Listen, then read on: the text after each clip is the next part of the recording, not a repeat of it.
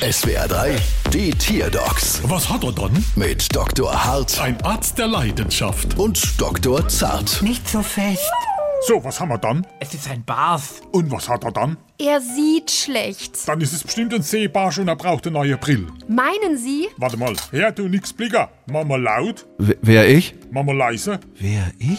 Erstaunlich, man kennt fast mich nicht, der schwätzt mit dem. Willst du ein paar Fleischknepp? Fleischknepp? Fleesknepp erhöhen die Sehkraft. Es sei denn, man hat Tomaten auf den Augen. Kienzle?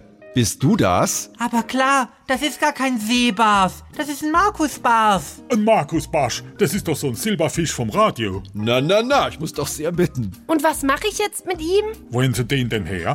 Habe ich geschenkt bekommen. Wie sagt man immer so schön? Jungs. Einem geschenkten Barsch schaut man nicht in Äh, de... se- Chef nicht. Ach stimmt, hier wird ihm ja gar nichts geschenkt. Warum eigentlich nicht? Weil, da ist deine Rechnung. Bald wieder. Was hat er dann?